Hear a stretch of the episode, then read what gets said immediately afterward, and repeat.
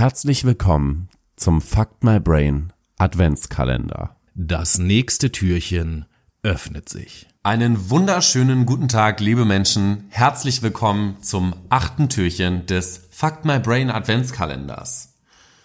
John Wayne Gacy vergewaltigte, folterte und tötete 33 Jugendliche in seinem Haus in Des Plaines, einem Vorort von Chicago.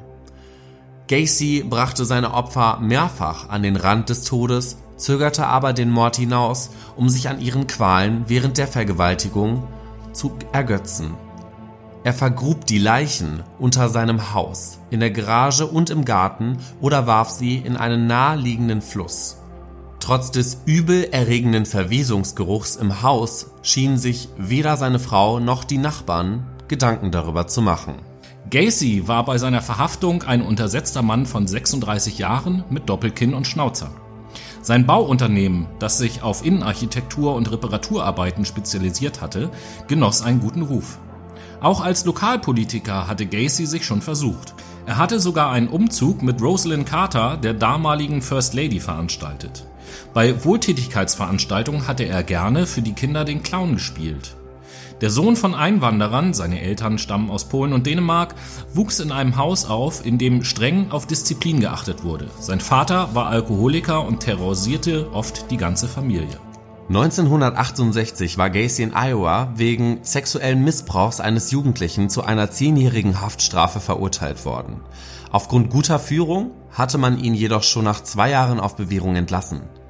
Mitte 1972 war er wegen Körperverletzung vorübergehend im Gefängnis. Er hatte einen jungen Mann verprügelt. Das Verfahren verlief jedoch im Sand, weil dieser nicht vor Gericht erschien. Gacy wurde daraufhin wieder freigelassen. Angefangen hatte die Mordserie Gacys im Januar 1972. Als im Februar 1976 seine zweite Frau mit der Familie auszog, eskalierten die Morde. Jeden Monat brachte Gacy im Schnitt einen Mann um. Am 11. Dezember 1978 wurde der 15-jährige Robert Peast als vermisst gemeldet.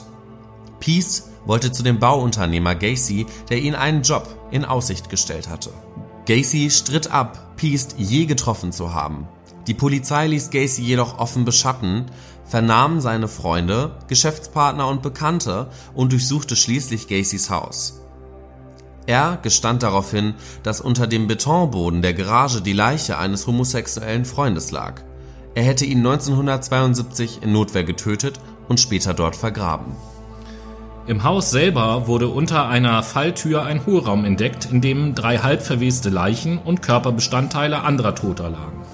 Gacy gestand daraufhin den Mord an Piest und weiteren Männern. 29 Leichen hatte er unter seinem Haus verscharrt und mit Beton übergossen. Insgesamt wurden 33 Opfer gefunden. Vier weitere hatte Gacy in den Fluss De Plain River geworfen. Es ist jedoch sehr wahrscheinlich, dass Gacy noch weitere Morde beging, während er sich auf Dienstreisen durch die USA befand. Im Gefängnis deutete er solche Morde an, gestand sie jedoch nicht, um der Todesstrafe zu entgehen. Vor Gericht versuchten Gacys Anwälte, eine schlimme Form der Persönlichkeitsspaltung geltend zu machen. Nicht Gacy hätte die Morde begangen, sondern sein zweites Ich. Im Gegenzug belegten die Staatsanwaltschaft, mit welch ausgetüfteten Methoden er seine Opfer angelockt, überwältigt, getötet und beseitigt hatte.